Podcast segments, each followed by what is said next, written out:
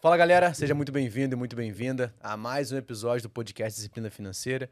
E hoje a gente vai falar de, eu sei que é um assunto que a gente já comentou aqui. Tivemos esse episódio no episódio 65, foi o segundo episódio dessa temporada com, com vídeo, com áudio aqui mais completo no YouTube. E ó, hoje a gente está com um convidado super especial que é o Danilo Bastos né, que é especialista em fundo imobiliário, sócio da Ticker Shares. E eu queria que ele, antes de mais nada, falasse quem é o Danilo em alguns segundos, minutos ou em algumas horas, se der tempo, né? Fala, Rafael, obrigado pelo convite, cara. Show de bola estar aqui contigo de novo. Adoro fazer podcast, né? Legal pra caramba. Cara, eu acho que sou, eu sou analista de fundo imobiliário, né? Tô aí no mercado, acho sensacional é, a gente discutir sobre possibilidades aí de, de ganhar dinheiro, que na verdade é uma vertical de desenvolvimento pessoal, né? Que complementa outras, né? Da vida da pessoa. E é isso, estou no mercado há 10 anos, já dei bastante consultoria, sou consultor também, já escrevi livro, dou aula pra caramba e, e hoje eu sou sócio de uma casa de análise e lá eu exerço a função também de, de analista na área de fundos imobiliários. Ótimo, para quem não conhece, hoje a gente vai falar basicamente do que são fundos imobiliários, né, como é que você pode começar a investir nesse mercado, um pouco da história dos fundos imobiliários até, aqui, né? Então ver o quanto ele já se provou ao longo desse, desses últimos 12 anos aí do índice fixo que foi é, colocar, depois a gente vai explicar um pouco mais, mas o que eu quero te falar? Que até o final desse episódio você vai saber exatamente o que você precisa fazer para começar a investir em fundo imobiliário se você ainda não começou e se você já investe, como aproveitar melhores oportunidades do mercado. Então, fica até o final, não deixe, é claro, de curtir, comentar e já compartilhar esse conteúdo aqui, beleza? Boa. Danilão, é, a gente estava falando aqui um pouco antes, né? O índice fixo né, que faz ali a gestão, faz a análise como é que foi a performance nos últimos anos. Completou Perfeito. agora 12 anos, né? 12 anos. E o que, que a história pode nos contar dos fundos imobiliários, né? Legal. É, o IFIX ele nasceu é, 2012 para 2013 ali, mas a, a, nossa bolsa ela disponibilizou dados retroativos desde o final de 2010, na verdade, né? Então pega ali o começo de 2011, de 2011 para 2023, 12 anos exatamente. O que, que é esse índice, né? Seria o índice Bovespa dos fundos imobiliários, né? E o índice ele representa a média é, dos negócios que aconteceram, né? Então, como os fundos imobiliários performaram na média? Na verdade, você vai ter fundo que performou muito bem e fundo que performou muito mal, mas na média, esse, esse, esse desempenho pode ser medido pelo IFIX. Aí você sabe o que é interessante nessa história? Vamos fazer uma brincadeira aqui. Ó. Imagina que a gente está lá em 2011, tá? E aí uma vidente chega para você e fala assim, Rafael, é o seguinte, ó, você toparia colocar dinheiro nesse negócio de fundo imobiliário aqui? Os imobiliários existem desde no, de 93 por lei, né? Mas eles começaram a ganhar atração mesmo foi nessa época aí.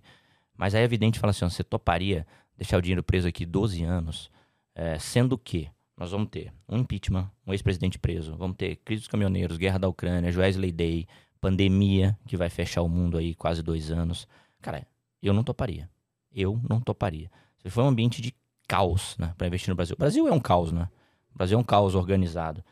E ainda assim, cara, esse índice performou acima do IPCA, acima do IGPM, ou seja, na média, os fundos imobiliários trouxeram um ganho real ao investidor, é, além da renda todo mês, né? Superou o Ibovespa, que é o índice de ações, andou muito em linha com o IDIV, que é o índice de dividendos, ou seja, tem muita gente que defende, ah, não é possível construir patrimônio fundo imobiliário, prefiro ações e dividendos, ou seja, ele mostrou que você pode construir patrimônio nos dois, da mesma forma, olhando a média, tá? Com essa vantagem de entregar renda todos os meses. Então, Acho que o desempenho foi, foi sensacional. O produto foi colocado à prova no caos, no caos, é, e mostrou que está aí para o que daí vier. E o que é melhor, cara? O que é melhor? Se eu estiver falando demais, você me corta aí, né? Eu começo a falar aqui, me empolgo. Não, não, fica à vontade. Mas, o, você sabe o que é melhor? O que a maioria dos especialistas de, em fundo imobiliário defendem mesmo como uma das principais vantagens desse produto é o fato dele pagar a renda todo mês. Tá? E, e o mundo real, né? Eu sei que você é um cara adepto ao mundo real, mas tem a galera do mundo mágico da imaginação, né? Nas redes sociais. Mundo real, cara, vai ter mês que você tem um pouco mais de dificuldade financeira, tem, você tem despesas que surgiram ali. É, lógico que a gente tem a, a, teoria de como seguir e tal, como organizar o patrimônio, mas na prática a teoria é outra. Na, na prática, um dia estoura um cano da tua cozinha. Né? Você bate o carro e precisa é, fazer uma reforma, alguém ficou doente. Então, é, você que está construindo patrimônio de tal forma que você possa usar a renda, caso você precise, claro que o ideal é você usar essa renda para reinvestir, para acumular patrimônio, isso é sensacional. De outra forma, te obrigaria a consumir o patrimônio, o que pode ser feito também.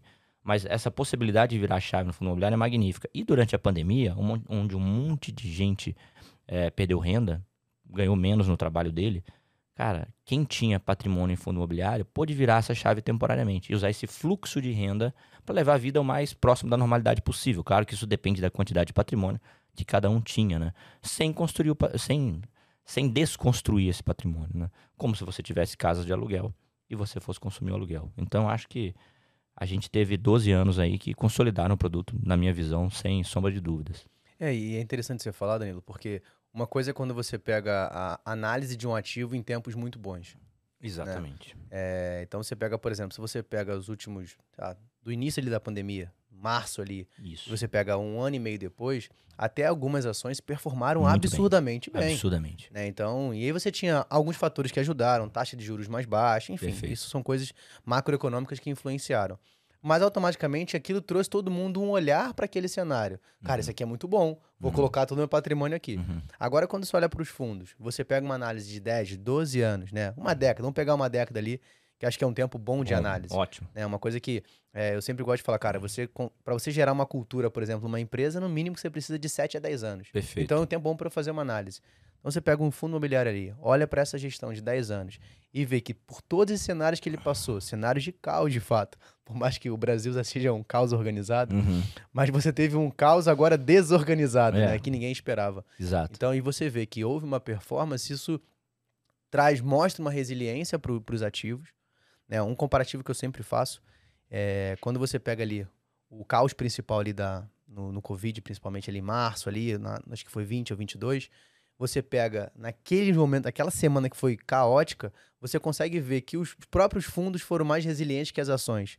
Então isso já mostra uma performance boa para você ter, lógico, você não vai ter seu patrimônio inteiro imobiliário, Concordo 100%. né? A gente sabe que a gente, mundo Concordo real, isso não vai rolar. 100%. Mas você já sabe que, pô, eu posso ter uma tranquilidade melhor, Uhum. tendo uma diversifi- diversificação melhor no patrimônio, sabendo que não só a questão do crescimento patrimonial das cotas, mas também a vantagem dessa renda. Que eu acho que eu chamo mais atenção no fundo imobiliário, né? Exato, exatamente. É, você tocou em vários pontos interessantes aí. Primeiro, é bom deixar isso bem claro, né? Eu, eu e acho que todo mundo tem juízo, ninguém defende que você coloque todo o seu patrimônio num lugar só. Investidor, iniciante, costuma perguntar muito, mas o que, que é melhor? Melhor é um portfólio diversificado. Sempre, né? E, e não necessariamente essa teoria da renda é a melhor do mundo, né? É é uma opção, é uma excelente opção. Tem muita gente que investe em ativos que não geram renda. O cara investe em ETF, por exemplo, no Brasil. E nada impede que você consuma de fato. Mas, ah, às vezes, o investidor iniciante, principalmente o iniciante, ele não assimila aquilo no começo, né? Ele vai ter aquela volatilidade, vai ter oscilação de preço. Então, quando você tem esse dinheiro caindo na sua conta todos os meses, fica mais fácil você assimilar o retorno que você está tendo. Além de gerar essa possibilidade de virada de chave nos momentos da vida que exigirem que isso, que isso seja realizado, né? Então, eu, eu- concordo contigo, eu acho que a principal característica do produto é a geração de renda. A história mostra que o, o crescimento patrimonial também acontece, mas eh, essa acaba sendo a principal característica mesmo, essa renda periódica mensal, né?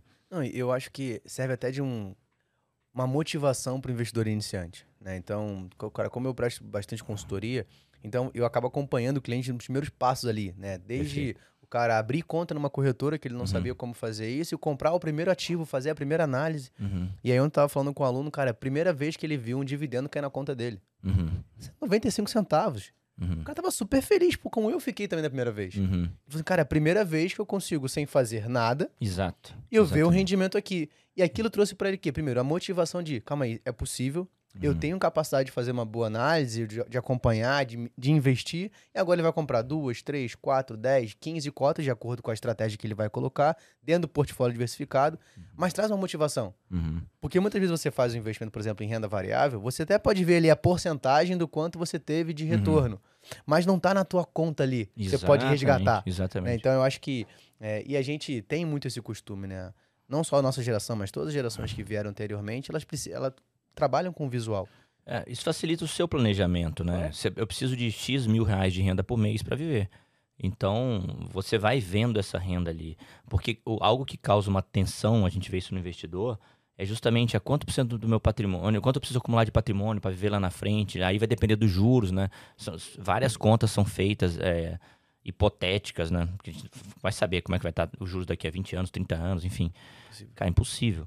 Agora, quando você tem ativos geradores de renda, que não são só fundos imobiliários, você tem ações de dividendos, você tem Fiagro, Finfra, etc., vários outros, a própria renda fixa, e, e você vai vendo esse- essa renda aumentando, você vai percebendo que está caminhando em direção ao seu objetivo, né? Então, isso, isso dá mais clareza nas coisas. Você perceber que estar avançando é, vai te motivando diariamente. Não, com certeza. Danilo, hoje, hoje a gente, pegando um pouco do, do cenário atual que a gente está vivendo, né? Então hoje a gente tem uma taxa básica de juros ali próxima de 14%. Uhum. né? A gente não sabe o que, que vai acontecer no- na próxima reunião do Copom, se vai aumentar, se vai manter. né? Então, tá, Uhum. tá um cenário bem complicado. É, enfim. Mas nesse ponto, a gente acaba vendo a renda fixa trazendo uma grande vantagem, Legal. né? E os olhares acabam voltando muito para a renda fixa, o que não acontecia nos últimos anos. Uhum. É, em contrapartida, né, a gente sabe que quando você fala de um portfólio diversificado, você vai ter renda fixa, renda variável. Dentro da renda variável, você vai ter. Enfim, você vai ter toda a estrutura ali dividida, Uhum. né? Eu falo que diversificação é tipo você comprar uma pizza, os oito pedaços ali.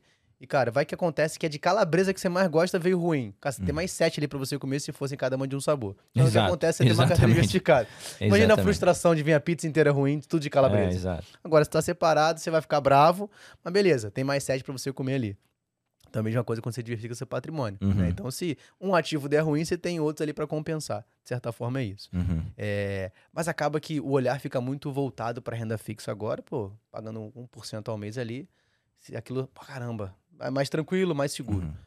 É, comparado a isso, quais seriam as vantagens competitivas Legal, que o fundo perfeito. imobiliário teria? Perfeito. É, algo que é importante a gente ver, vamos, vamos fazer um paralelo com, com investimentos que vão render próximo do CDI ou a Selic, né, que está 3,75.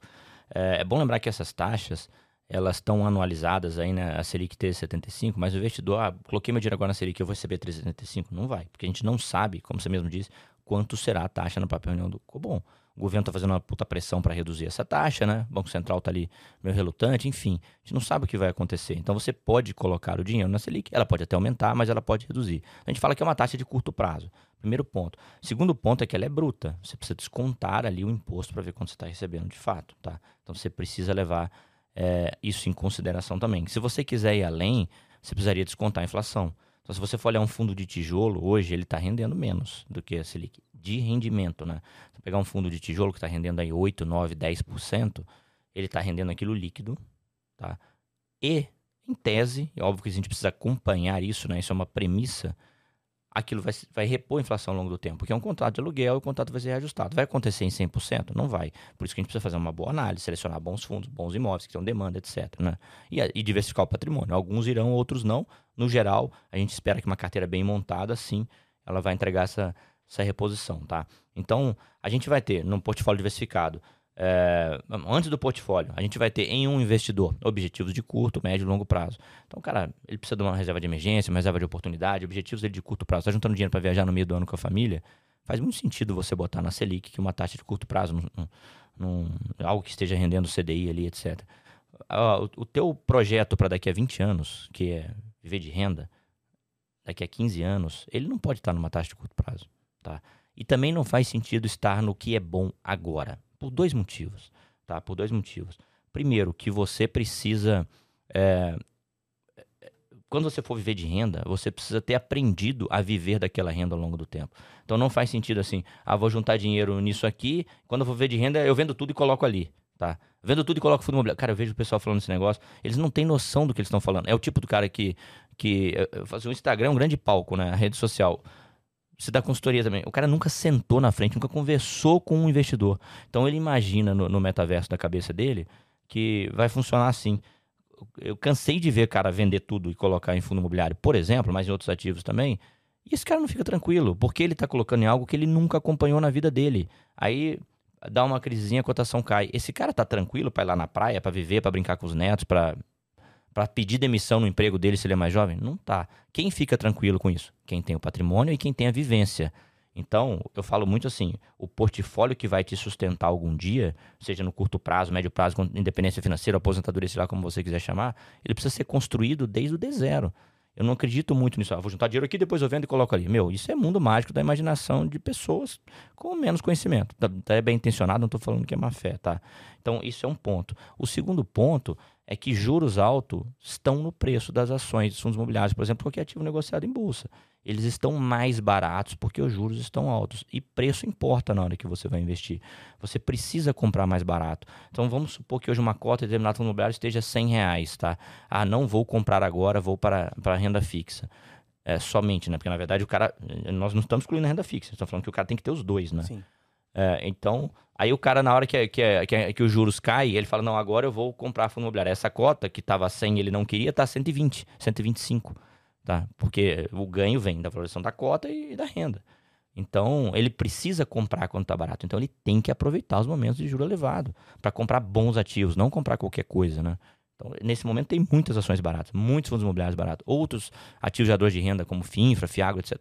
Muitos deles estão baratos também. Tem muita coisa boa e tem muita coisa ruim, né? Tem que colocar o filtro. Mas é, E- esse e é um ponto pegando- importante. Pegando essa divisão aí do que é o joio e que é o trigo, né? É, quando a gente, pra fazer essa análise, cara, a pessoa que é iniciante, é claro Uhum. que aí vou abrir um grande parêntese aqui, né, até pra quem tá assistindo a gente, é, deixar bem claro que, cara, a, a gente não consegue fazer uma análise em cinco minutos de um fundo imobiliário de qualquer outro Perfeito. ativo. Né? Então aqui a gente está colocando alguns pontos que você deve olhar, mas entender que você precisa se aprofundar. né? Então, senão o pessoal fala assim, não, ó, eu ouvi o Danilo Rafa falar lá que é só Isso, olhar isso, isso PVP, aí. dividendo, Dá um tudo... corte aí, o cara É, acabou cara, isso, né? O tá. cara resume Provavelmente isso. vai é. virar um corte, mas só pra você Isso, é, entender isso, que isso. nesse corte que vai ser gerado, eu vou colocar na legenda lá. Não é, uma indicação. mas aí, Danilão, é, Hum. eu acho legal assim. A galera tá começando. Legal. É, quais seriam os principais pontos que eu devo olhar, Uhum. né, para identificar? Porque pra mim o que você falou é sensacional, cara. É a mesma coisa, eu, sempre gosto de usar exemplos, né? Então eu vou comprar, sei lá, esse relógio aqui. Uhum. Pô, se eu tenho a oportunidade de comprar esse relógio que custa 100 Uhum. por 80 reais, é uma puta oportunidade. Exato. Exatamente. É a mesma coisa. Só que eu vou comprar isso quando tá todo mundo olhando, olhando para ele? Claro que não. Uhum. Porque se eu tenho uma grande procura por ele, automaticamente o preço vai ficar mais caro. Exato. Agora, no cenário que a gente tá de juros mais alto, todo mundo vai olhar para renda fixa.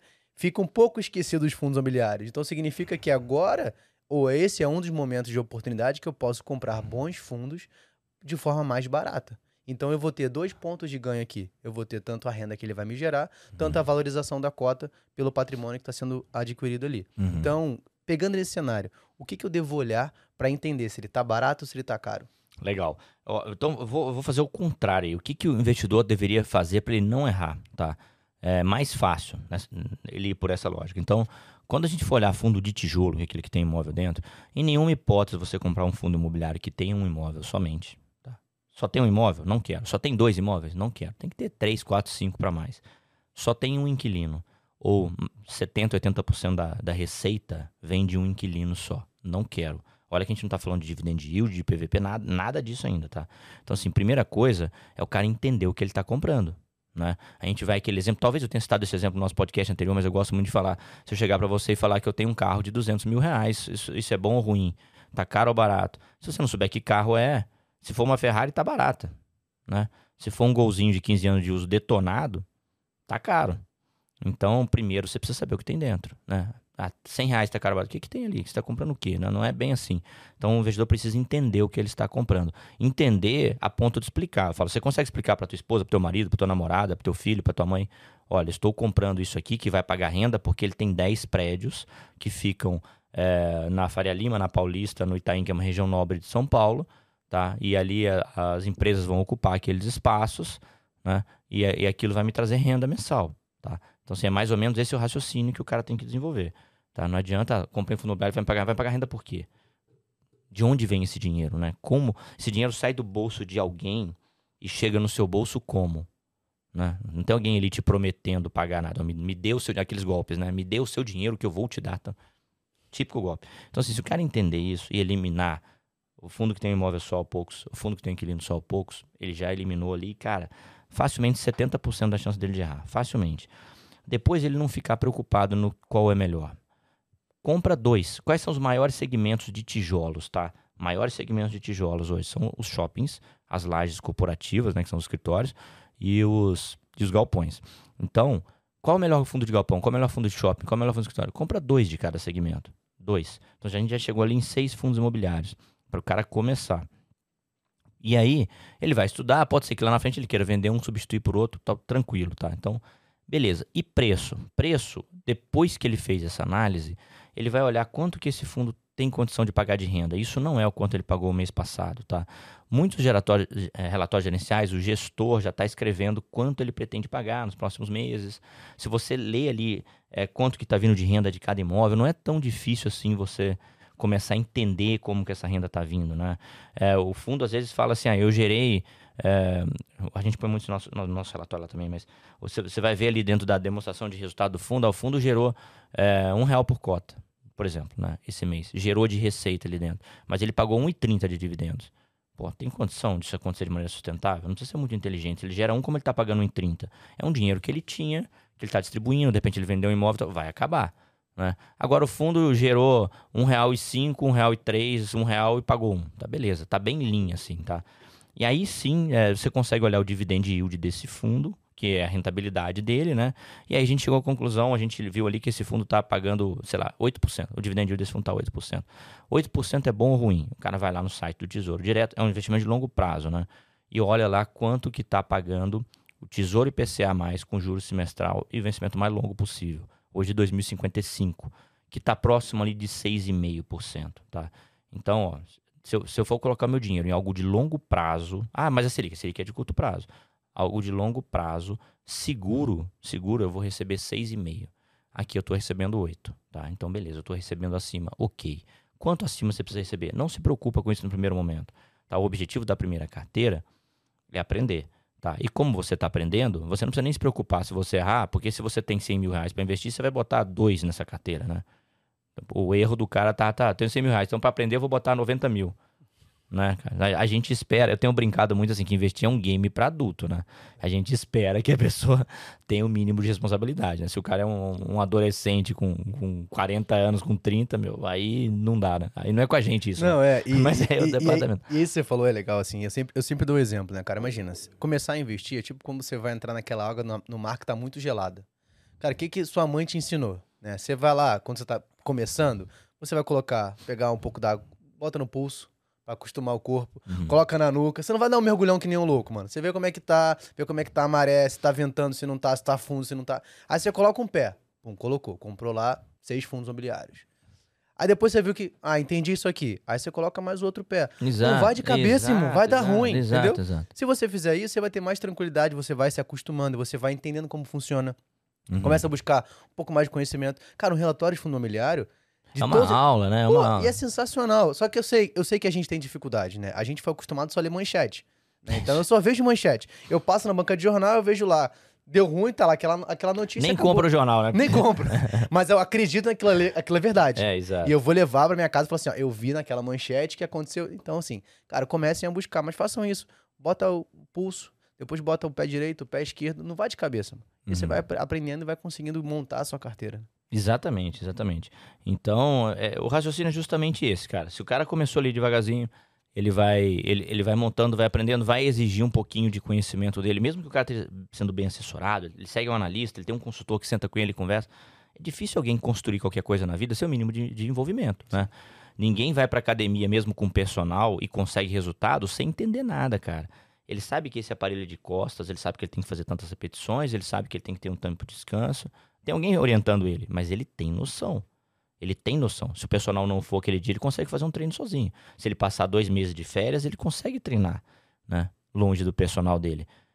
Quem não é esse cara é o cara que nunca vai obter resultado.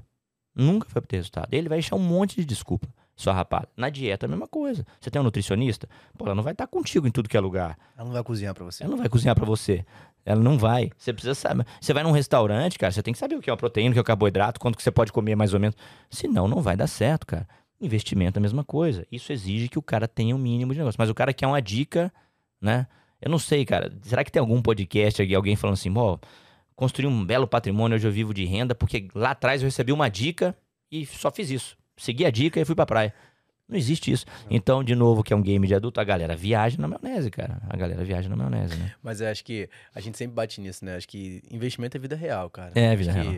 Não, não tem como a gente tentar fantasiar, né? Eu acho que isso é até uma forma, desse bate-papo, a gente trazer pra realidade o que de fato acontece, mano. Uhum. É como você falou, pô, tem mês que o mês vai estar tá bom, o mês vai estar tá ruim, vai acontecer um alto, vai acontecer um baixo.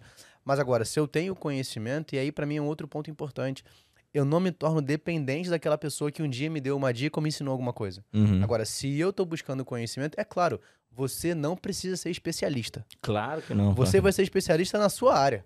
Mas você tem que ter um mínimo de conhecimento. Até para que você saiba debater quando eu for falar alguma coisa com você. Quando alguém for te oferecer alguma Qualquer coisa. Qualquer pessoa. Você sabe um negócio que eu vi muito. Eu vi acontecer com algumas pessoas, né? Não tanto assim. Mas aconteceu bastante na pandemia. E olha que eu vou, fazer um disclaimer aqui, porque não vai fazer só o corte depois também. Eu tenho muitos amigos assessores de investimento. E a maioria dos assessores que eu conheço são excelentes assessores. Mas a gente tem entre os assessores né, os maus assessores de investimento. O assessor é aquele corretor, cara trabalha na corretora, ele é comissionado é, pelo produto que ele te indica. Então, os maus, ele não preocupa com a tua rentabilidade. Né? Os maus e os burros, né? Porque os bons preocupam, tanto ele quer te manter como cliente. O mal só preocupa com o dinheiro dele, porque ele é comissionado. Beleza. Pandemia, é, bolsa caiu, fundo imobiliário caiu 30%. Tá? Então, o cara tinha lá um milhão investido, por exemplo, virou 700 mil reais do dia para noite. É a hora que o mal assessor de investimento liga pro cara e fala assim: Meu, tira o dinheiro daí agora. Você tá vendo como você tá Vou te recomendar aqui cinco fundos multimercado, que são os que ele tá ganhando comissão, né? É, que é uma maravilha e tal, coloca teu dinheiro aqui, o cara tira. Aí a bolsa vem recuperando, aqueles 700 mil já viraram 900, 900 e pouco de novo. O cara que vivia de renda não vive mais, né? Não vive mais. E assim, como é que ele evita de cair isso? Tendo noção do que ele tá fazendo. Né? Nessa hora, falar, não, amigo, isso aqui faz parte da minha estratégia, a minha renda não é independe da cotação. Eu já olhei o histórico, eu sei que cotação oscila. Eu já olhei o comportamento lá na crise de 2008. Eu vi que o mercado imobiliário despencou e retornou meses depois. Eu sei que comprar na baixa é oportunidade. Né? O cara tá inseguro para comprar na baixa, mas não faz a besteira de vender. Né? E, enfim, então assim, esse tipo de posicionamento é importante. Porque se o cara não tiver isso, cara, ele não ele, ele não constrói. Isso aqui eu tô dando um exemplo, né? A gente, o que a gente mais vê é a galera vendendo desesperada. É quando vem uma crise, vem uma coisa nesse sentido. E aí vem aquela frase, né? Se você não sabe o quanto é importante investir em conhecimento, um dia você vai pagar pelo preço da ignorância. Né? Exatamente. Né? Então acho que você buscar esse conhecimento de fato é para que você possa se privar dessas situações, de você ter o mínimo de conhecimento para que você possa debater.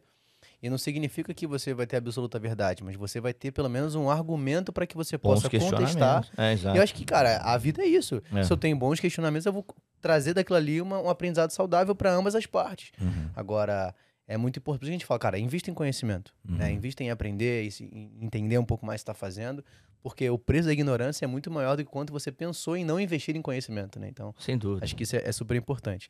E aí, a gente falando, é, você tocou no ponto dos fundos de tijolo. Tá. E aí eu queria falar de um, de um ativo, uma classe específica que performou muito bem. Uhum. Né? O pessoal meio que ficou um pouco confuso ali em setembro, outubro, novembro, que o, a inflação acabou caindo um pouco. Né? Que não é de fato uma deflação, mas todo mundo gerava como uma deflação. Uhum. Mas depois voltou a performar bem, que são os fundos recebíveis. Sim. E aí, Danilo, eu sei que muita gente que assiste a gente talvez não saiba o que é esse tipo de fundo Legal. imobiliário. Então, trazer um pouco o que seria né? Uhum. E como se aproveitar deles nesse cenário de juros altos, por que, que eles performam bem nesse Perfeito. cenário? Então vamos lá. É, o Fundo Imobiliário de Recebível ele investe no CRI, que é um certificado de recebível imobiliário. Que negócio é esse? Você tem um galpão ali na, no Rodonel ali e alugou para Casa Bahia, o contrato é de 20 anos. Que bom que foi loja americana, né? É, exato. Olha só. Hein? Já pensou Casa Bahia, já pensou loja americana? Então, contrato de 20 anos, mas podia ser, hein, velho? Vamos até, vamos, vamos entrar, até levar entrar, esse ponto E aí, alugou para Casa Bahia primeiro, tá? Depois a gente chega na loja americana. E aí, um contrato de 20 anos você quer receber esse dinheiro agora. Então, você vai levar o teu contratinho numa securitizadora, ela vai transformar aquilo num CRI, vai vender no mercado, o dinheiro vem pro teu bolso e quando ela paga o aluguel, esse dinheiro vai lá pro bolso de quem comprou o CRI. Beleza? Tá? Então, existe uma série de garantias, né? Cada contrato é um contrato, mas às vezes o dono do imóvel se compromete a pagar uma parte, enfim, é, para poder para poder colocar aquela garantia ali. Esses CRIs são negociados na corretora, você pode comprar diretamente, então. Mas e se fosse americana? Né? Se fosse americana. Aí entra a segurança do fundo de papel, porque o fundo de papel ele não investe num CRI só, ele investe em dezenas de CRI. De tal forma que às vezes esse CRI representa 1% do patrimônio do fundo, 2%. Então, se fosse americana, você teria um impacto ali de 1% na renda de determinado fundo de papel, que esse fundo de papel está entre os 10, 12 que você tem na tua carteira, ou seja, o impacto é mínimo. Então, Aí começa a segurança do produto. Como é um título de dívida, ele vai pagar alguns juros mais alguma correção monetária. Então, vamos supor que seja o IPCA. Se a inflação vem alta, você vai receber mais dividendos porque a inflação vem alta. Se a inflação vem baixa, você recebe um pouco menos. É, no geral, é uma classe de ativo para você ter sempre junto com fundo de, de tijolo também. Né? Ele tem algumas vantagens. Quando a gente tem uma crise no mercado imobiliário, você não vai ter vacância no papel. Né? Então, você consegue ali ter você consegue ele ter uma boa rentabilidade. E geralmente, quando a economia não está muito bem, a gente tem juros elevados, ou seja, você recebe bom rendimento de papel também, uma coisa acaba compensando a outra. Então, o ideal é que você tenha é, os dois. O que aconteceu ali no final do ano passado foi justamente por causa da, da, redução da inflação, esses fundos começaram a pagar menos. E o que, que o investidor vê? Né? A gente fez agora 2 milhões de investidores em fundos imobiliários. Eu lembro da gente fazendo campanha na internet em 2019 para tentar atingir 500 mil. Ou seja, 75% destes investidores vieram de 2019 para cá. o que é natural que a maioria dessas pessoas ainda sejam leigas e pouco experientes. Né? Não deu tempo para eles amadurecerem. A gente sabe que a maioria das pessoas não correm atrás, principalmente no começo. Então, é essas pessoas é que formam o preço. Ao contrário do que acontece no mercado de ações, né, que o institucional forma muito preço, o mercado de fundo imobiliário, mais de 60% do volume de negócio é pessoa física. E o cara só olha o quê? Quanto está pagando. E não quer saber de mais nada. Quando começou a pagar menos, eles começam a vender. Muita gente vendendo, joga o preço para baixo. Isso gerou uma excelente oportunidade de compra em fundo de papel que a gente ainda tem hoje, né, em fevereiro de 2023. Que aí o cara vai assistir esse vídeo em 2025, né? E vai falar, oh, a gente tem oportunidade. Agora, em fevereiro de 2023, a gente ainda tem muita oportunidade. Porque como gente, muita gente vendeu, esses fundos ficaram baratos, o dividendo está recuperando, a gente tem fundo de papel pagando mais de 15% ao ano já, fora o potencial de valorização. Quando eu estou falando de 15% ao ano, eu estou olhando a média dos meses passados, inclusive pegando aquele período que eles pagaram menos por causa da, da inflação ali que, que veio menor, tá? Então, a gente, juros elevados e esse efeito que a gente teve de, de, de inflação reduzida, é, que, que, pressionou os preços, colocou a gente num momento agora que para o cara que está construindo patrimônio com foco longo prazo, nesta fatia do portfólio dele, né? Nessa fatia, tem muita oportunidade para investir em fundo imobiliário, muita oportunidade. E aí, trazendo um assunto um pouco mais recente e de certa forma um pouco polêmico, e pegando desse gancho que você falou, como a pessoa física acaba fazendo preço nos ativos de fundo imobiliário.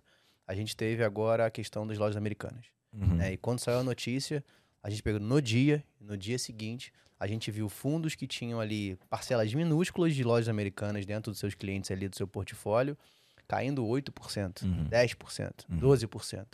Que no meu ponto de vista, não fez sentido nenhum. Nenhum, nenhum. Mas aí eu acho que é muito pelo a informação, pela manchete que assusta o investidor e acaba tomando decisão equivocada. Uhum. É, mas de fato, o impacto fez sentido para essa queda ou não? Então, é, é aquele lance, né, cara? Eu acho que o meu sonho é ter dentro da casa de análise algum dia um psicólogo, né? Porque o comportamento humano influencia demais as coisas, né? Você deu o exemplo que a galera só lê a manchete de jornal, e é verdade.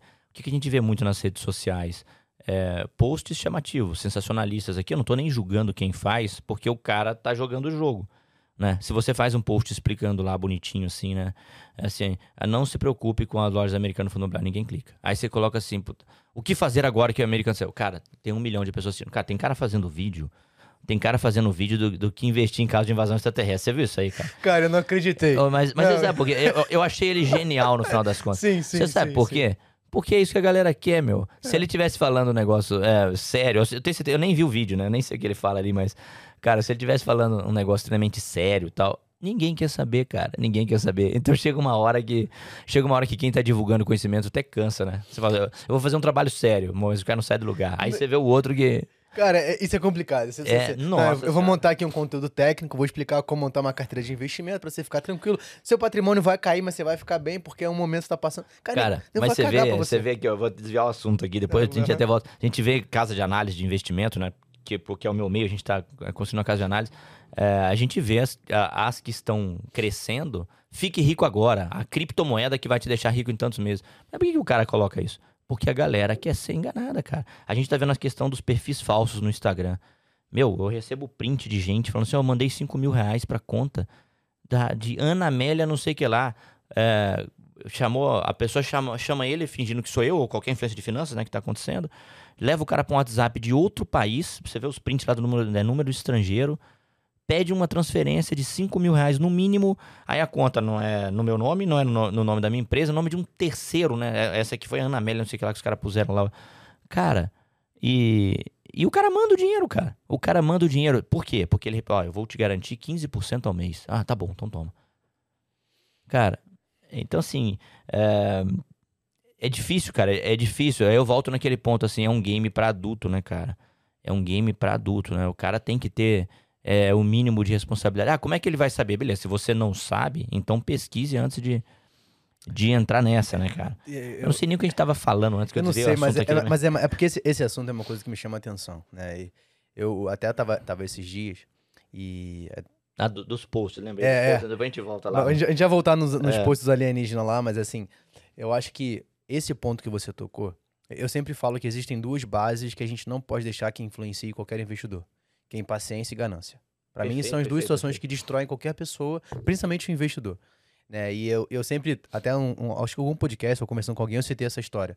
Né, cara, existe, existe ao longo da história, e eu gosto muito de estudar a história, uhum. e você pega lá que, cara, o cara mais rico do mundo até hoje, o cara mais conhecido ali, cara, foi Rei Salomão. Uhum. E se você pega a história desse cara e você começa a ler um pouco da história dele, você vê que ele foi um cara que em determinado momento se deixou levar pela ganância. Uhum. Sendo mesmo um cara que tinha toda a sabedoria.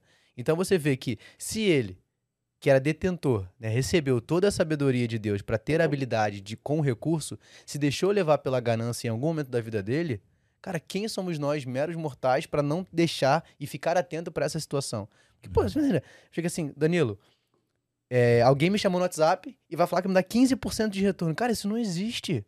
Mas por que, que eu me deixei levar por isso? Ah, você pode falar, Rafael, porque essa pessoa não teve conhecimento? Porque essa pessoa não, não teve estudo? Não penso dessa forma. É difícil, né, cara? É difícil. É, é, é muito complicado. Eu, eu, eu, ao meu ver, eu coloco uma parcela de culpa no, no investidor. Eu posso estar tá, tá, tá até errado, cara. Me critiquem aqui nos comentários. Eu coloco uma parcela de culpa no investidor, né? Porque.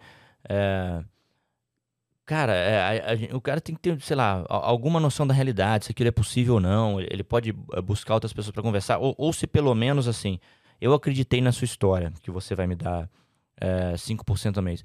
Quem é você? Por que, que eu estou transferindo dinheiro para uma conta de uma outra pessoa? Né? Você vai me dar algum recibo disso aqui? É, em nome de quem? Dessa terceira pessoa que eu estou mandando? Qual é a empresa? É, tem algum órgão regulador que fiscaliza investimento no Brasil? Será que eu posso buscar essa empresa lá? Né? Então, assim, tem algumas coisas que você pode. Que, tem algumas precauções que você pode tomar para evitar que isso. Eu até entendo, às vezes o cara tá, tá, tá, tá num momento complicado da vida dele, tá, tá endividado. E é sedutor receber um retorno desse mesmo. Mas, cara, o cara tem que ter. Tem que ter. Você vai pegar o cara na academia. Vamos dar um exemplo. O cara na academia, adulto, adulto, maior de 18 anos, tá?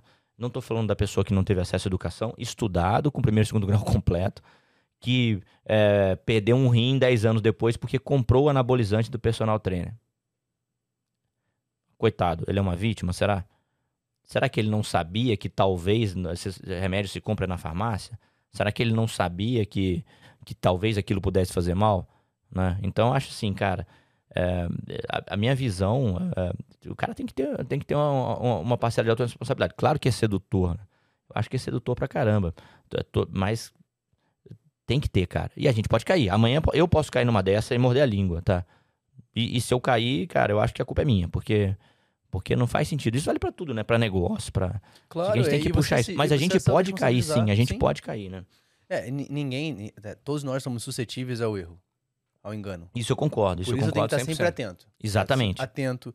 Eu tenho que ter pessoas ao meu redor que possam me ajudar. Concordo, isso conversar. eu concordo. É o que você falou. É. Ninguém to... tá imune, né? Não, não, não a nada, não tá. a nenhum dessas coisas. Não, a nenhuma tá. dessas coisas. Ninguém é só tá a gente estar tá atento, né? Então, é, você, é. se você pega aí ao longo dos últimos, sei lá, 10 anos, 5 anos, quantas pirâmides aí subiram, caíram. Exato, exatamente. E você vê pessoas que não só acreditavam, uhum. mas pessoas que defendem. Sim.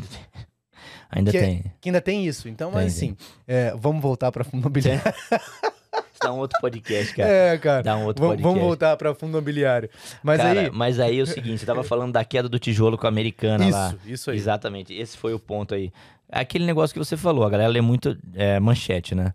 E vem, vem os negócios, é, vem os, os temas é, os títulos dos, dos, posts sensacionalistas pra caramba. A galera só lê aquilo e procure atrás. E, e não procure atrás. Especificamente em fundo imobiliário, é, é, um, é um assunto que cresceu muito recentemente. E aí você tem é, influenciadores de finanças que, que pesquisam um assunto de verdade, tá? E, e esses caras que pesquisam têm toda, têm toda a credibilidade para falar, porque realmente estudaram, o cara tem uma boa base financeira, ele vai atrás. E tem um cara que não pesquisa, ele faz pesquisa. Isso, isso, é, isso essa história é verdade. É, é, um, é, um, conhecido meu, não vou citar o nome aqui, claro. Ele fez um post lá, eu tô vendo os stories, né? O cara falando, ah, toma cuidado com a baixa liquidez de fundo imobiliário. Aí eu chamei ele no direct, né? Eu falei, o cara é meu amigo, velho, de onde você tira esse negócio de baixa liquidez, cara? Né? Mas é um negócio que a pessoa se repete. Aí ele mandou o link de uma reportagem do Infomoney para mim. Pô, aqui tá falando da liquidez. Mas a reportagem era lá de 2014, cara, 2013. Então você fala, cara, realmente você tinha uma baixa liquidez. A liquidez é individual, né? Os fundos imobiliários de menor liquidez da, da, da nossa carteira recomendada, por exemplo, negociam 400 mil reais por dia. Para o cara que quer investir um milhão por dia, é baixa liquidez. Para o cara que vai investir mil reais, dois mil reais, dez mil reais num dia, a liquidez é excelente. Entendeu? Mas tem fundos que negociam mais um milhão, um milhão e meio, dois milhões. Tá? Tô dando um exemplo aqui dos mais baixos. Primeiro, liquidez individual, né? Os cara, ele deveria chamar atenção para isso. Mas você vê, esse cara, ele deve ter recebido uma pergunta na caixinha, ele fez um, deu um Google ali superficial, pegou um link que ele só leu, a, não viu nem a data, a nem a data, o Google jogou para ele um negócio antigo lá, e ele repetiu, e aquilo passa para frente. Então, isso é um exemplo de. É, ontem eu fiz uma live falando do besterol que a galera fala, né, de fundo imobiliário. E um outro ponto que a galera fala assim, o, o, o, e, e, as pessoas vão se repetindo, né? As pessoas vão repetindo a história, né? É, você tem um influenciador maior, aí você tem os influenciadores embaixo que vê o que aquele maior falou e repete a história. Aí o, o negócio do bons imóveis, bons inquilinos. No fundo imobiliário você tem que ter bons imóveis, bons inquilinos e tal. Bons inquilinos, você tem que ter uma bela de uma observação. O que, que eu gosto de. O que, que eu acho interessante olhar os inquilinos? É, às vezes você vai ver o, se aquele imóvel é importante para aquele tipo de inquilino. É, se você se você. Se, se é um, um, fundo imobiliário que, que tem uma exposição muito grande ao inquilino só, né? Então, se você pega. Você pega é, um fundo que tem 70%, 80% de imóvel alugado para um inquilino. Então, sim. Sim, aí, aí, neste caso, o inquilino é importante. Mas a minha ideia é que o cara elimine esse tipo de fundo imobiliário no começo. Tá? Ele vai diversificar em fundos que tem vários inquilinos. Aí você entra em outro ponto. É o viés do investimento imobiliário. Vamos comprar um apartamento para alugar é, sei lá, qualquer bairro de São Paulo em Moema, beleza? Um bairro nobre de Moema, a gente quer comprar apartamento para alugar. A gente vai procurar uma imobiliária. Eu vou chegar para o corretor, ah, o que, que o pessoal é, busca aqui nesse bairro? Ah, é apartamento de três dormitórios, tem que ter 150 metros quadrados, tem que ter churrasqueira na varanda, beleza. Então, a galera daquela região quer isso. Então, eu quero um imóvel que aluga, que tem demanda naquela região. É isso que eu quero. Eu não vou chegar para o corretor e falar, olha, eu quero um apartamento que já esteja alugado para um bom inquilino, tipo um médico, um juiz, um funcionário público de alto escalão. Não é isso. Porque esse cara vai sair dali, ele não nasceu grudado ali, entendeu? Então, essa mentalidade o cara tem que mudar. Pô, se, se você não vai comprar um apartamento pensando no inquilino grudado ali, por que quando você vai olhar um galpão ou uma laje corporativa em um fundo diversificado, não estou falando num fundo que está tudo alugado por uma pessoa só, esse inquilino é importante. Você acha que ele não vai sair dali nunca? Você acha que ele vai ficar grudado ali? A sua segurança está na qualidade do imóvel, na localização, para atrair bons inquilinos, na gestão também, porque a capacidade do gestor é importante, por isso que é bom fundo com histórico. Ó, tem uma novidade aqui para você, Rafael, fundo que está lançando. Você pega o telefone, pau, né? Desliga. Né? Isso aqui é coisa que tem histórico de resultado. A gente tem N fundos aí com histórico. Então é isso que te interessa. O inquilino não precisa estar tá lá. É, o inquilino ele vai sair, vai entrar. Ele não é tão importante se você olhar essas características. Você está num fundo diversificado, você vai diversificar isso na sua carteira e a casa a americana, casa banho não americana, cara, ela vai sair dos imóveis que estão ocupando. Caso saia, esses imóveis vão ser alugados para outros, nos bons imóveis. A gente tem fundo com imóvel alugado para loja americana, é imóvel velho, em localização não tão boa, que vai precisar de uma bela reforma. Então, isso aí vai você sem dúvida vai impactar mais. Mas, de certa forma, é, por mais que haja o impacto, né, a gente uhum. tem a representatividade daquele inquilino, né, das uhum. lojas americanas, por exemplo, dentro uhum. da gestão do fundo, ela não tem uma representatividade tão grande. Não, não tem. Né, então, acho que... Ah, e, e aquilo, pô, se eu tenho 12 fundos imobiliários na minha carteira, uhum. Em um dos fundos eu tenho um inquilino dentro é desse fundo que tem americana é. que vai representar 0,3% é. do meu patrimônio. Pode fazer uma conta mais fácil. Você tem 10 fundos imobiliários. Em um deles, a americana representa 10%. Ah, 10%. Bom, na, na tua carteira de fundo imobiliário, esse impacto já virou 1%. Só que fundo imobiliário é só 40% dentro do teu portfólio total. Aquele impacto é nada, cara. Se fosse só esse 1%, eu tô falando de um mês de dividendo. E o cara perde o sono. O cara vende desesperado? O cara fica, meu Deus, o que, o que fazer? Meu direct lota. Aí, cara, pô, aí, aí, a gente vai naquele ponto assim, eu entendo o investidor, é uma fase de aprendizado, é o dinheiro que ele está fazendo um sacrifício para guardar. Mas a gente está tentando chamar o cara aqui para consciência situacional. Né? Você saber o que está acontecendo no meio do incêndio é o que vai fazer você ter tranquilidade para olhar é, onde é a saída de emergência, né? E, e vai descer com tranquilidade e vai contar a história depois, enquanto talvez outras pessoas é, se agachem no canto e, e choram, né? Tem uma história bem interessante disso. Eu estava lendo um livro e ele contou uma história de na formação, né? Não vou lembrar agora o, o estado que foi nos Estados Unidos, mas na, na formação de um, de um, curso de, de brigada de incêndio, uhum. é, dois caras entraram, né? Era, sempre você vai acompanhado, então a regra era essa: você tem que entrar sempre com, com um amigo seu que está uhum. se formando e você vai entrar no incêndio real para uhum. fazer um teste. E como é que funcionava a situação? Você tinha que entrar e seguir aquelas regras ali. Só que, quando faltava. Eles tinham 45 minutos para achar uma pessoa que estava dentro ali na simulação. Uhum. E o que que rolou? Nesses 45 minutos, quando faltasse 5 minutos para acabar o oxigênio, ia soar um alerta. Eles iam ouvir esse alerta para saber que tinham que voltar. Como é que aconteceu? Quando passava 15 minutos, o alerta soava. Uhum. Para ver como é que eles iam reagir sobre a pressão. E o que acontecia? A primeira coisa que eles faziam, um largava o outro, ficavam rodando em círculo, se agachavam e não conseguiam sair daquele lugar. Por quê? Porque eles não conseguiram manter a concentração e se desesperaram naquela realidade que estavam fazendo. Isso a gente pode fazer para investimento. Uhum. Se eu não tenho clareza para onde eu estou indo, o que eu estou investindo, como eu estou fazendo, não tenho Perfeito. tranquilidade para achar a melhor saída, eu vou querer fazer o quê? Sair em qualquer momento, vou largar todos os fundamentos que eu comprei, aquele fundo, de- aquele fundo imobiliário, e vou ficar rodando em círculo. Uhum. E o que aconteceu? Os caras desmaiaram, teve que alguém resgatar ele lá. E tem- alguém tem que ir lá e falar assim, cara, não faz isso, vem cá que eu vou te ensinar. Uhum. Então, acho que são analogias do que a gente pega de histórias que fazem sentido. Tenha tranquilidade. Saiba por que você está investindo. Uhum. Se você não sabe por que você está investindo, já é um grande indício que você está investindo errado. Mas isso, cara, é, eu concordo contigo, cara. Excelente analogia e excelente exemplo, né? A, a galera é, é muito dica, né? É muito dica, assim, né? Eu recebo no meu direct, tal fundo imobiliário é bom? Cara, eu, eu evito ao máximo responder. De vez em quando eu comento um ou outro lá e tal, pra poder dar alguma coisa pra galera que tá seguindo. Mas eu sempre gosto de perguntas assim.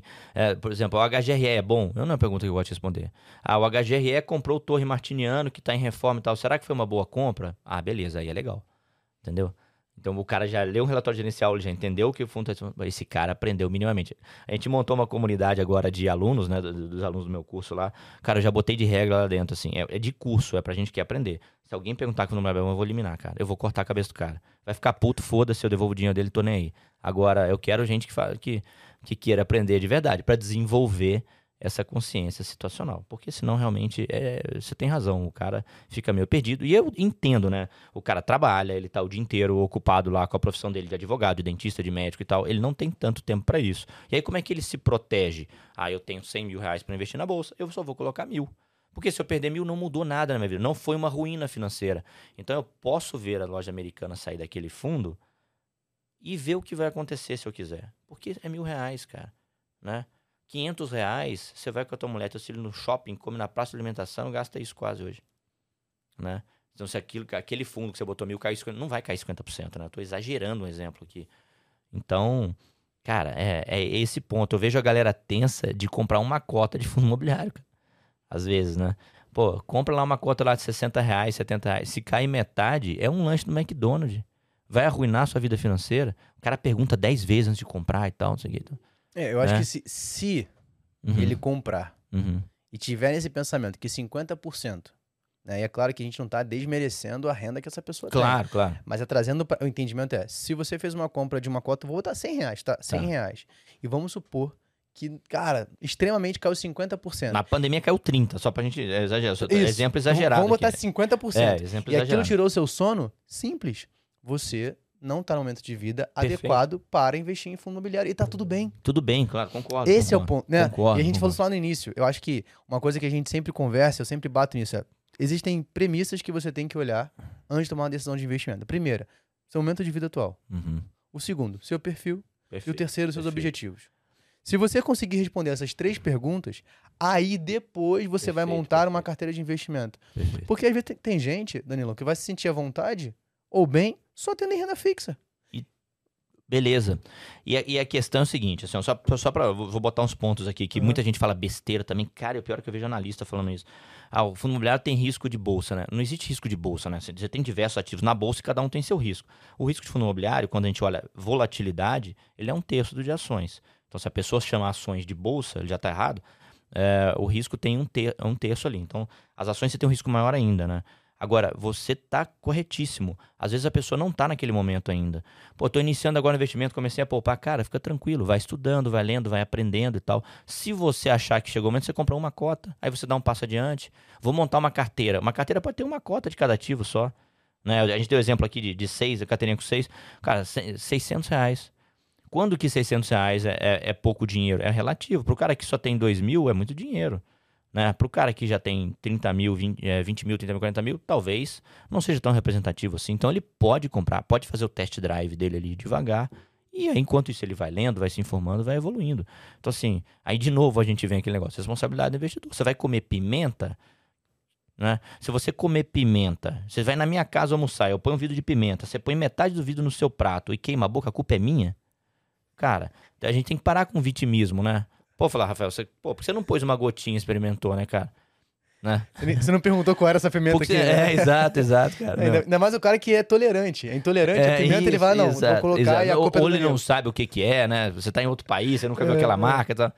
Então, assim, é, é, é foda, cara. O cara tem que ter. É um game pra adulto. O que, que a gente espera de um adulto, né? O que, que difere, de repente. Sou psicólogo, não sou nada disso. Mas o que, que difere o, o, o adulto de uma criança, assim, de, de maneira leiga, do adolescente? É aquele senso de responsabilidade, né, cara? A gente fala, pô, a pessoa é madura, o adolescente vai evoluindo ali, pô, tem maturidade. Então é isso, né? No, no próximo podcast eu vou chamar minha esposa, que é psicóloga, pra ela estar pô, aqui que do legal. lado. Chama, né? chama. Aí ela vai estar aqui pra ela poder ela compartilhar e falar assim: é, realmente vocês têm que amadurecer na hora de tomar decisão de investimento, né? Mas, cara, é, eu acho que a gente sempre já bateu isso no primeiro episódio. A gente nunca vai chegar aqui e falar assim: compre esse fundo de investimento Uhum. imobiliário, esse é melhor, esse é pior. Mas é claro que a gente tem aqueles que a gente. segmento que a gente acha mais interessante. Perfeito. Olhando para o cenário atual que a gente tem hoje, Uhum, né? Taxa de juros atualmente mais alta, uhum. provavelmente, e aí vamos- a gente está pegando dados aqui da última segunda-feira agora, do Copom, que diz que a- provavelmente teremos uma manutenção da taxa básica de juros só 2023, 2024, talvez ele volte a, a cair um pouco a taxa básica ali. uhum. Para esse cenário, qual segmento hoje você tem olhado mais?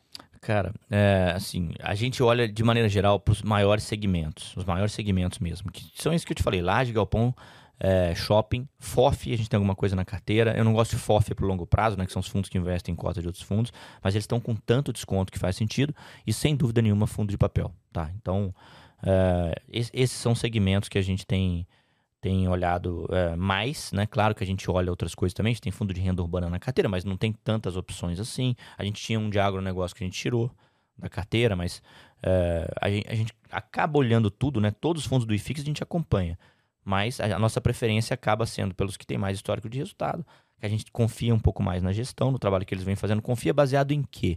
Né? No papinho do gestor, no podcast? Não, no, no resultado que ele vem entregando, né, meu? Então, eu, eu quero saber do resultado do cara. É isso, basicamente, né? E na qualidade daquele portfólio, etc. Então, a gente foca. Aquela pausa para hidratar, que é importante. Pausa para hidratar, falando É. pra caramba. A gente foca principalmente nesses maiores segmentos, tá? Então, eu acho que com eles, o investidor consegue montar uma excelente carteira.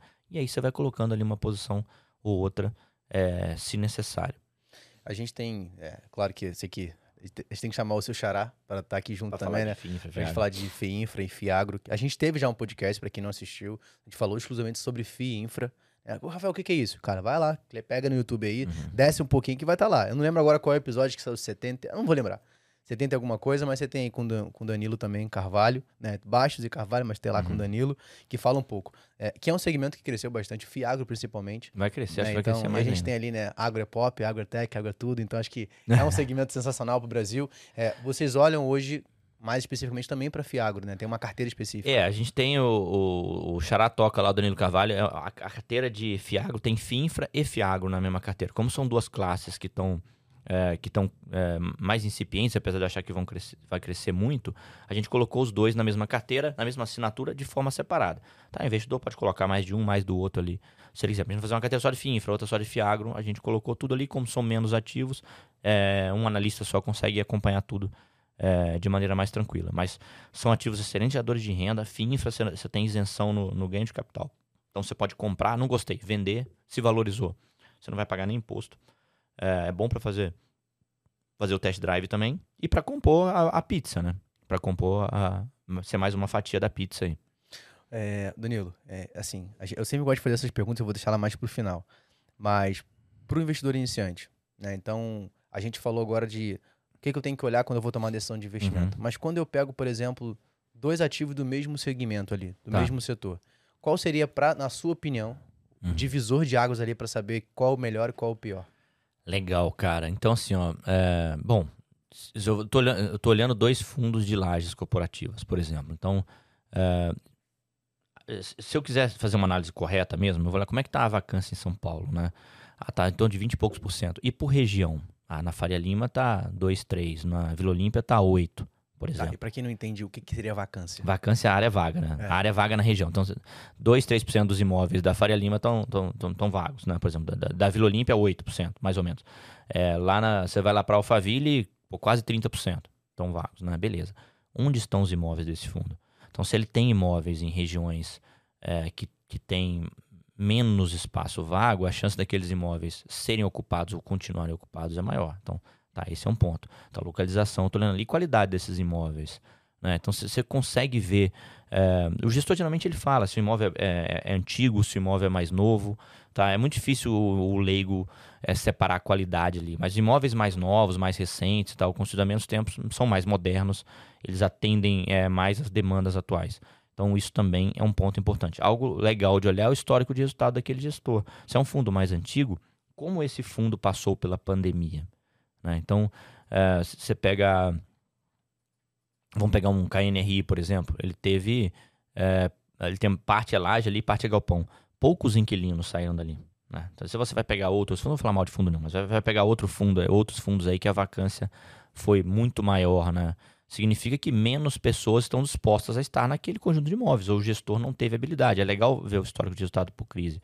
É, numa crise, a gente teve uma recente, tá? Outro ponto interessante que, que, que o investidor precisa olhar, assim, é, o fundo tem vacância. Por quê? Então, vou pegar o HGRE que eu citei aqui de exemplo. O gestor resolveu comprar um imóvel e reformar esse imóvel inteiro, ele é parte relevante do portfólio. Então alguém fala, ah, o fundo está com 20 e poucos por cento de vacância, então é uma porcaria. Mas, mas tá por quê? Porque propositalmente o cara resolveu comprar um imóvel e reformar o imóvel. É importante ele fazer isso para o fundo crescer. Então aquilo não pode ser colocado no julgamento. Ou você espera que ele reforme o imóvel com todos os inquilinos ali dentro e, né? Então assim, esse bom senso é, é difícil o cara ter no começo. Eu vou falando aqui, ah, parece fácil. Não, não é. O cara vai ter que sentar, analisar. A gente leva às vezes uma semana, 10 dias para soltar um relatório de um fundo imobiliário. Então eu não espero, mas a gente vai nesses detalhes, né? Eu não espero que o investidor iniciante, mesmo que ele tenha feito um curso tal, que ele vai fazer isso, até porque às vezes ele não tem nem tempo. Então o ideal é justamente isso, você montar uma carteira com mais fundos e você e buscar eliminar as coisas ruins né, no começo. Então o fundo não pode ter um imóvel só, não pode ter, eu tenho três, quatro fundos de lajes para olhar qual tem mais vacância. Aí esse tem. Às vezes até a vacância é proposital, porque o gestor comprou fundo. Ah, não põe ele no começo, então. Tá, deixa eu colocar outro. E aí você vai lendo o relatório gerencial no seu tempo. Ah, Uma vez por semana, você lê um relatório gerencial, você vai levar 10 minutos por semana de determinado fundo e tal. Você vai se inteirando, vai acompanhando o que está acontecendo no mercado. De repente, daqui a um ano, você fala: olha, esse fundo que eu comprei, acho que ele não é tão bom, acho que aquele outro ali é melhor. Mas não é melhor ou pior porque caiu ou porque subiu. A cotação não vai te dizer nada disso. Não é melhor ou pior porque está pagando mais ou menos, tá?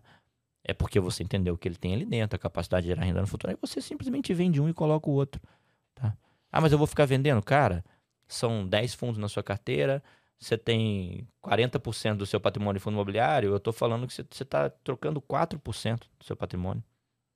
Né? Isso, isso vai, não, não é para te tirar o teu sono, não é para te causar preocupação tal. Tá? Você pode até ver, esse fundo é ruim, mas eu vou viajar no carnaval primeiro com a minha família e vou trocar quando eu voltar, porque é só 4% do meu patrimônio. Né? Se cair 25%, é 1% do meu patrimônio. Então, isso vai dar tranquilidade para o investidor. A partir do momento que ele entende isso, ele vê que ele pode continuar sendo médico, dentista, advogado, construir uma carteira, ter pessoas assessorando ele se ele achar que faz sentido para ele e poder trocar ideia com essas pessoas, fazer bons questionamentos, né? Ver se a pessoa vai ter capacidade de, de, de responder. Então, enfim. É, a gente sempre fala muito na construção de uma carteira ou de fundo imobiliário da geração de renda, de você manter aquilo para médio e longo prazo, que é a ideia que a Uhum. gente trabalha. É, pegando por esse ponto, a gente também tem alguns viéses que nos atrapalham, então, algumas tomadas de decisões. Um delas é o viés do otimista, né? Então, eu sempre acho que aquilo vai voltar ao preço original, vai continuar Perfeito. com aqueles fundamentos. Pegando por esse ponto, para tentar brigar com esse viés, Uhum. na- dentro da sua opinião, pela sua expertise de trabalho, qual seria o fator que mais te influenciaria a tomar uma decisão de vender ou trocar um fundo imobiliário? Legal. Então, assim, ó, vou comprar um fundo imobiliário. Então, vou comprar o PVBI, por exemplo, tá? É, aí eu vou abrir lá o relatório gerencial, vou ler que o fundo tem. Os imóveis são muito bons, modernos, eles estão, em boas localizações, né? Então, você tem imóvel na região da Faria Lima, tem imóvel sendo entregue ali, por exemplo, tal. É, região nobre aqui de São Paulo. E beleza, eu vou comprar esse fundo. Aí eu olho o histórico de resultado, acho legal, acho que o. Vou anotar, né? Eu sou leigo lá. Eu li o relatório gerencial, achei clareza na comunicação do relatório gerencial, beleza. Quem é o gestor? Fulano, tá? Pô, eu gosto do trabalho desse cara. Anotei aqui e tal.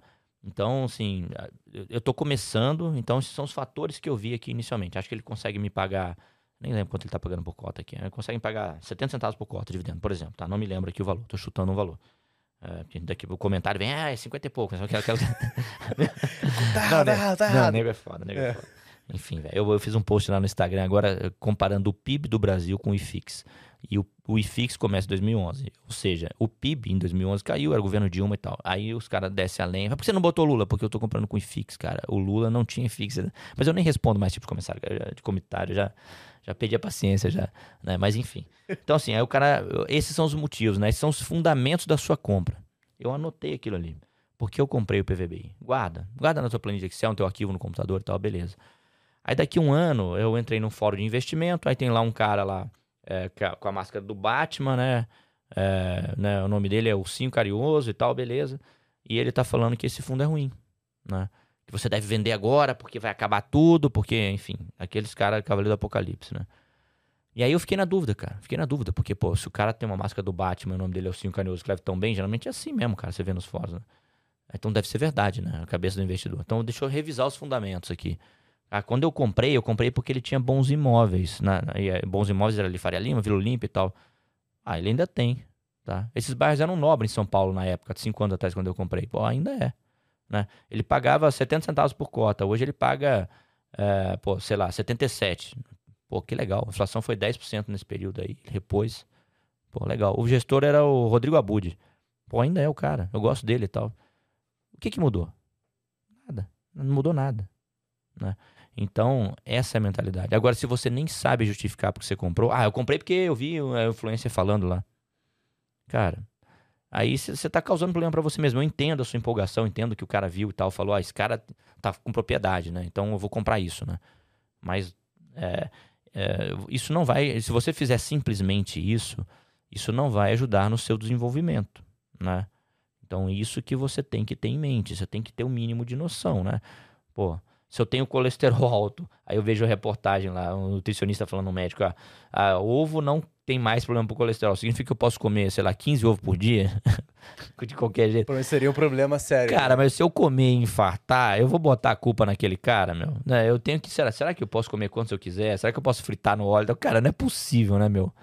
Não é possível. Então, assim, é, as pessoas precisam desenvolver esse, esse senso de responsabilidade mínima. Mas, na, basicamente, é para toda a sua carteira é você entender as razões da sua compra. Né? Entenda os motivos da sua compra. Às vezes você assina uma casa de análise, você vai receber aquele fundamento. Você tem um consultor, ele vai falar para você isso. Você pode até anotar o que o seu consultor está falando, né? Pô, o cara achou que isso faz sentido por isso, por isso, por isso. Tá? Então, aí você vai ter, você vai ter ponto de discussão até para falar, olha, você é meu consultor, Rafael, você me falou isso, isso e isso, cara. Você me falou que uh, se eu olhar os últimos anos, uh, Pô, a bolsa americana valorizou mais que a brasileira, por exemplo. Ah, mas esse cara aqui falou que não é. Né? Aí você vai abrir um gráfico, o cara fala, não, cara, é sim, ó, o cara tá enganado. Então, beleza. Entendeu? Ah, tá, beleza. Eu não vou simplesmente ouvir o cara, não, então vende tudo porque o Rafael falou besteira e.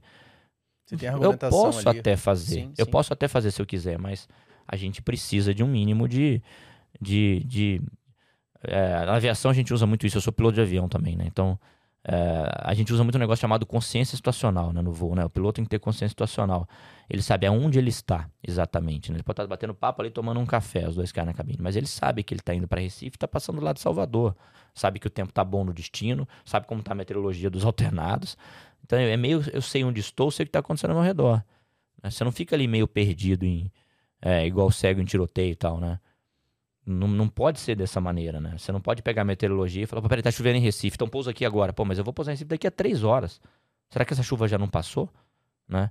Será que, por exemplo, né? Tô dando um exemplo. Cara, é isso que o cara tem que ter em mente. Ah, o que fazer agora que determinado cara é o presidente? Meu, você não tá comprando um negócio pra tua aposentadoria? Tua aposentadoria vai ser daqui a quantos anos? 20 anos? Pelo menos cinco vão passar por aí ainda. Né? Bons, ruins e tal. Qual a possibilidade do shopping Cidade Jardim é, ficar muito ruim? A ponto de estar tá abandonado, é, implodir, perder todo o seu valor ali, tal, sei lá, por exemplo, né? Que está dentro de um fundo imobiliário, por exemplo. É, entre outros, né? Peguei um aqui que eu lembrei de cabeça. Mas. Então é isso que o cara precisa desenvolver. Ah, até existe a possibilidade também. Então eu vou diversificar, vou ter outras coisas e tal, enfim. É, eu acho que até essa questão política, quando a gente fala, né? Inevitavelmente, se você pega ao longo da história, a gente sempre teve uma influência política dentro dos investimentos, sempre andou junto. A política e a economia, ela, ela anda em paralelo. Sim. Né? E a gente tem que ter muito cuidado com isso. Porque, como você falou, se eu tenho uma percepção que a, a, minha ideia de me aposentar daqui a 20 anos, eu ainda vou ter pelo menos cinco eleições acontecendo. Uhum. É, e se a política vai influenciar na economia, terão influência ao longo desses 20 anos. Uhum. Será que a todo tempo eu vou ter que sempre ficar me martirizando se eu tomei uma boa decisão ou não quando passa esses cenários? Cara, acho que é muito complexo. Eu acho que eu vou... é muito mais manchete, muito mais. Lógico, vão existir momentos, você vai ver, pô, para esse cenário aqui, né? Então, pô, quando aconteceu a, a, mudança de governamental, eu falei, pô, eu acredito que alguns setores vão se valorizar, que é, é natural. Eu posso aproveitar mais alguma coisa, eu claro, posso é, claro. tirar um pouco o pé em alguma coisa, né? Mas no geral, é, no geral a coisa continua. É, cara, é, é, a mentalidade do investimento imobiliário. Vou, vou investir, mas, mas serve para tudo, tá?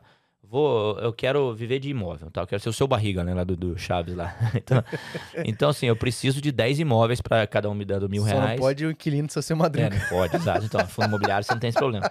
Então, mas você vê que ele tem uma vila inteira. Uhum. Ele continua rico mesmo com seu madruga não pagando aluguel. Exatamente. Né? A dona Florinda paga, a dona Clotilde paga, enfim. Então ele continua. É, o inquilino, tem aquele inquilino da. Tinha um barril do Chaves, tem aquela escadinha uhum, que sobe pra cima. Uhum. Pô, ali roda inquilino pra caramba, né? Sim, sim. Você vê, inquilino vem, vai e ele e tá você com a pode ter até o Chaves não pagando nada. Pode ter até o Chaves não pagando nada. Então, a mentalidade para isso é: eu preciso ter vários imóveis. Né? Você não compra um imóvel bom para 2023. Você compra ele pro resto da vida. Você compra não vender nunca. Eu vou ficar velhinho recebendo aquele aluguel e vai ficar pro santo, pro meu filho, pra minha esposa. Enfim, cada um tem, tem a sua vida, né? Vou contar uma história rápida aqui, talvez eu já tenha contado, mas eu acho a história sensacional por causa do mindset. É, uma vez, uma vez não, ah, eu comprei um, um, terreno no interior de São Paulo há anos atrás, cara, tem, pô, minha filha tá com 18 anos, foi quando ela nasceu. E eu queria construir duas casinhas geminadas ali. Provavelmente eu ia alugar, então essa era a minha mentalidade na época, né?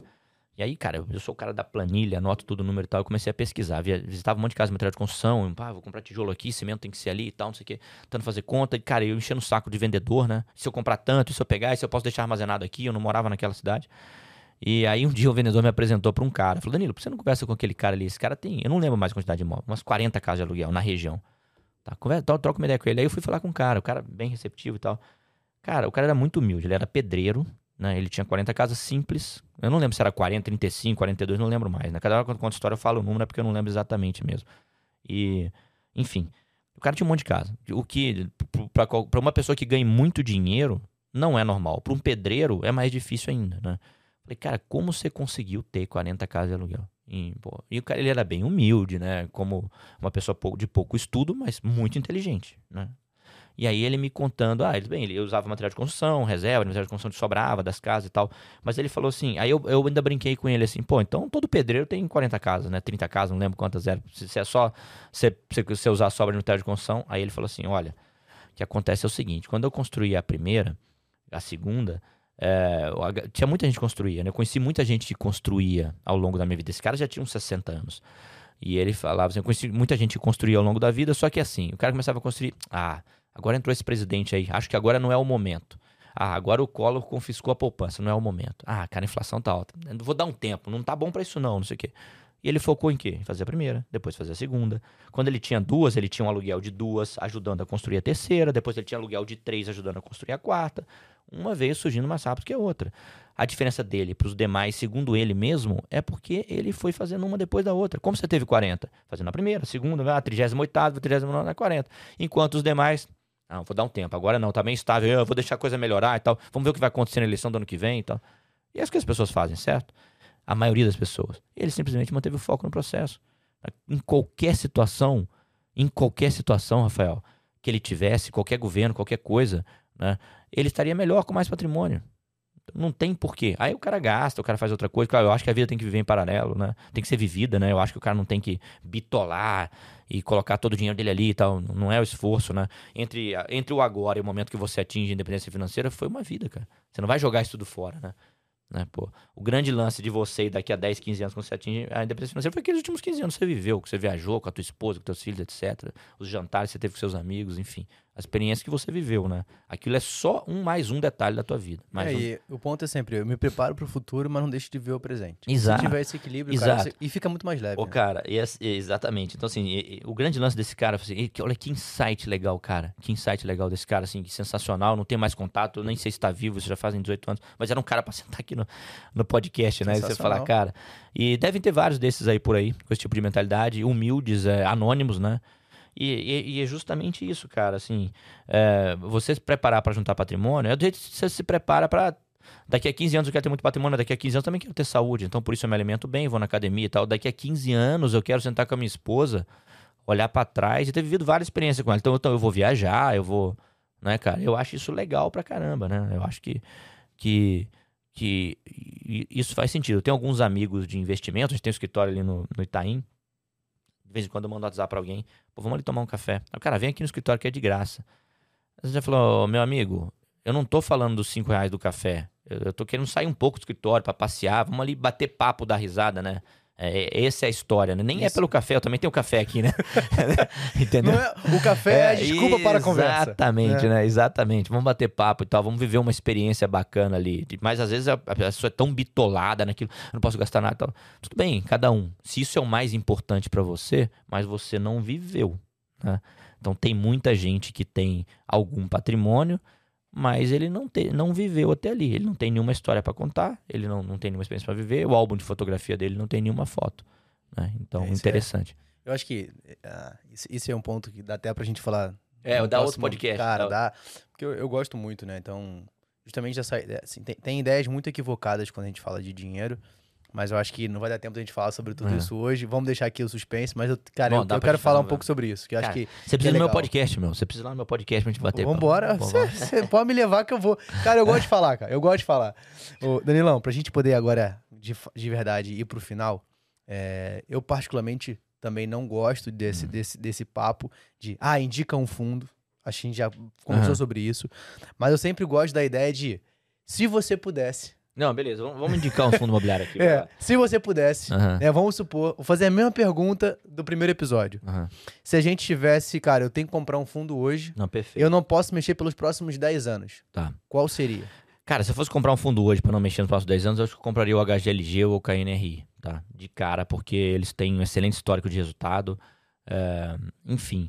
Então, assim, ó, se o, cara, se o cara quer fazer um test drive, tá? Então, assim, essa parte aqui é recomendação. Mas lembrando que a gente tá em é, Fevereiro de fevereiro de 2023, 2023, tá? O cara vai assistir esse vídeo em 2030, eu, eu vou fazer isso aí. Com o comprometimento, com o seguinte disclaimer. É uma recomendação para o cara comprar uma única cota. Se comprou duas, você não está seguindo a recomendação. E tá. E tá. E, vo- você precisa, além de comprar essa uma um- única cota, ler o relatório gerencial do fundo, tá? Então vou falar fundos que a gente recomendou, que a gente tem essa, essa recomendação, é, o analista, eu sou analista profissional, né? quando o analista faz recomendação, você tem que embasar a sua tese e mandar aquilo para a PMEC, é o órgão regulador. Então eu vou citar fundos aqui que eu tenho essa tese embasada no órgão regulador, tá? Então eu fico à vontade para falar isso aqui em fevereiro de 2023, beleza? Então assim, ó, para fazer test drive, pode comprar um KNRI, se quiser, que é um fundo de tijolo que tem galpão e tem laje corporativa, no preço de hoje, de fevereiro de 2023, no preço de julho de 2023 eu já não sei, tá? É, você quer uma sugestão de um fundo de papel? Pode comprar um AFHI para comprar, tá? Qual que é o objetivo? Fazer test drive. Pra comprar quanto, Danilo? Uma cota. Ah, eu vou botar mil reais porque o Danilo tá falando. Então você não ouviu nada do que eu falei. Eu tô falando para comprar uma cota para fazer um test drive, tá? Então, você tem fundos aí é, sólidos que, que, que, que eu acho que a gestão faz um, um, um bom trabalho, tá? Que é um fundo de laje, PVBI, tá? Pode comprar hoje no preço de. Agora, comprar quanto? Uma cota, tá? Então, cara, já te falei três fundos aí, né? Pra você poder é, ter uma carteira é, razoavelmente. Mais um, RBRR. RBRR hoje, outro fundo de papel. Já dei quatro fundos. Então, você vai comprar sua carteirinha aí com 400 reais, cara, e aí você vai fazer o quê? Você vai ler o relatório gerencial desse fundo, você vai entender no que eles investem, né? Tá com dúvida? Manda na caixinha lá do meu Instagram, manda pra você lá, arroba Danilo G. Bastos, né? Tem teu Instagram lá também, nem sei de cabeça aqui, Rafael Imediato, né? Isso. Então, eu não sei se tem pontinho, se tem tracinho, underline. Não, mas aí fica tranquilo. Então, os isso, tá ficar tudo aqui embaixo. É. Manda lá, a gente responde e tal, troca ideia. Mas eu, eu preciso que você que quer aprender, faça isso. Que você leia, relatório gerencial, eu comprei esse fundo, esse fundo tem isso e tal. Se você é de São Paulo, é, onde a maioria dos imóveis estão, você tem essa vantagem, vai lá, cara, passa na porta do imóvel lá. E ver onde é, cara. Fa- Faz uma selfie e fala assim, eu sou sócio daqui. Cara, mas é sensacional. Você imagina você comprar o XP Malls, eu não estou recomendando XP Malls aqui, tô dando um exemplo, tá? É, imagina você comprar o XP Malls e aí você começa a receber dividendo, aí você vai lá no, no shopping Cidade Jardim, por exemplo, ou você vai no, no Outlet que tem na Castelo Branco ali, esqueci o nome do Outlet. Catarina. Catarina, que ele tem uma participação, aí você toma um café, e aí você olha pro cara do lado tomando café, e ele nem sonha que ele tá pagando o teu café, né? Ele tá pagando o café, que tá pagando aluguel, e aquele dinheiro tá vindo pra você. Isso é sensacional. Isso é sensacional. Você andar com teus filhos ali e falar assim, ó, vamos ali no parquinho brincar, e quem tá pagando isso é o aluguel desses lojistas aqui. Então você precisa investir nisso. Então, isso é educação financeira. Eu vou fazer uma previdência pro meu filho. Pô, pode fazer, não tô falando pra não fazer, faz se você quiser. Mas, cara, tenta passar essa mentalidade. Eu acho que essa é a grande pegada. Fala assim, ó, a gente investe, a gente poupa pra isso, isso paga dividendo, filhão. É por isso que a gente tá aqui hoje, a gente vai tomar esse sorvete que custa, sei lá quanto custa o sorvete, 10 reais, né? Isso é dividendo do que a gente tem investido aqui. Se as pessoas estão pagando aluguel, tá vindo pro nosso bolso. Você precisa ter isso na tua cabeça. Você pode ser o que você quiser na sua vida. Né? Mas, paralelamente, tenta construir essas fontes de renda. Quantas você puder, né? A, a pessoa perguntou, ah, tantos fundos não é muito?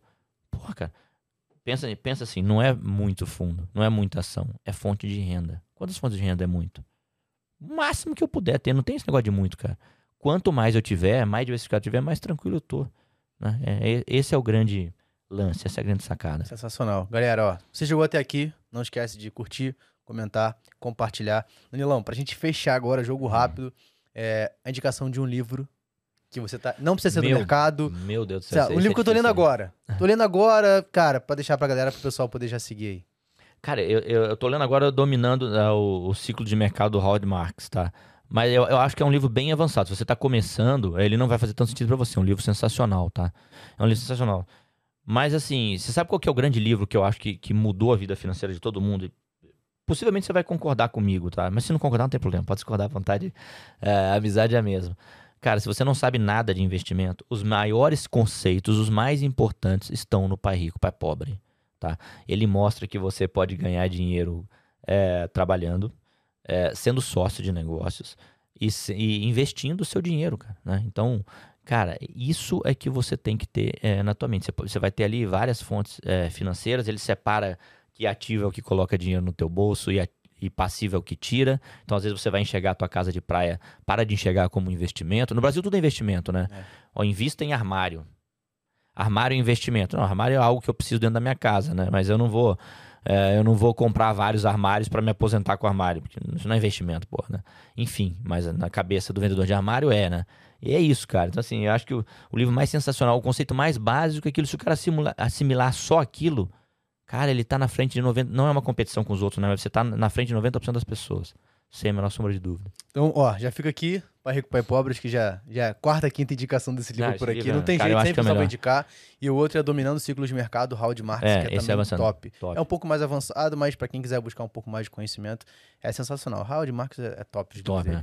Galera, ó, não se esqueça de curtir, comentar, compartilhar. E se tiver alguma dúvida, ah, as redes sociais estarão aqui. Não são as fakes, são as originais, tá? Então você pode clicar, você pode seguir. Acho que o Danilo é o cara mais perseguido nas redes sociais. Com a maior quantidade de fakes. Então, Não, só vou deixar uma observação aqui que eu recomendo, tá? Meti um processo no, no, no Facebook. né? minha advogada, eu até passo lá, é a doutora Ana Schweizer, esposa do Ricardo Schweizer. Ela ganhou a ação dele e ganhou a minha Ricardo agora. veio aqui, pô.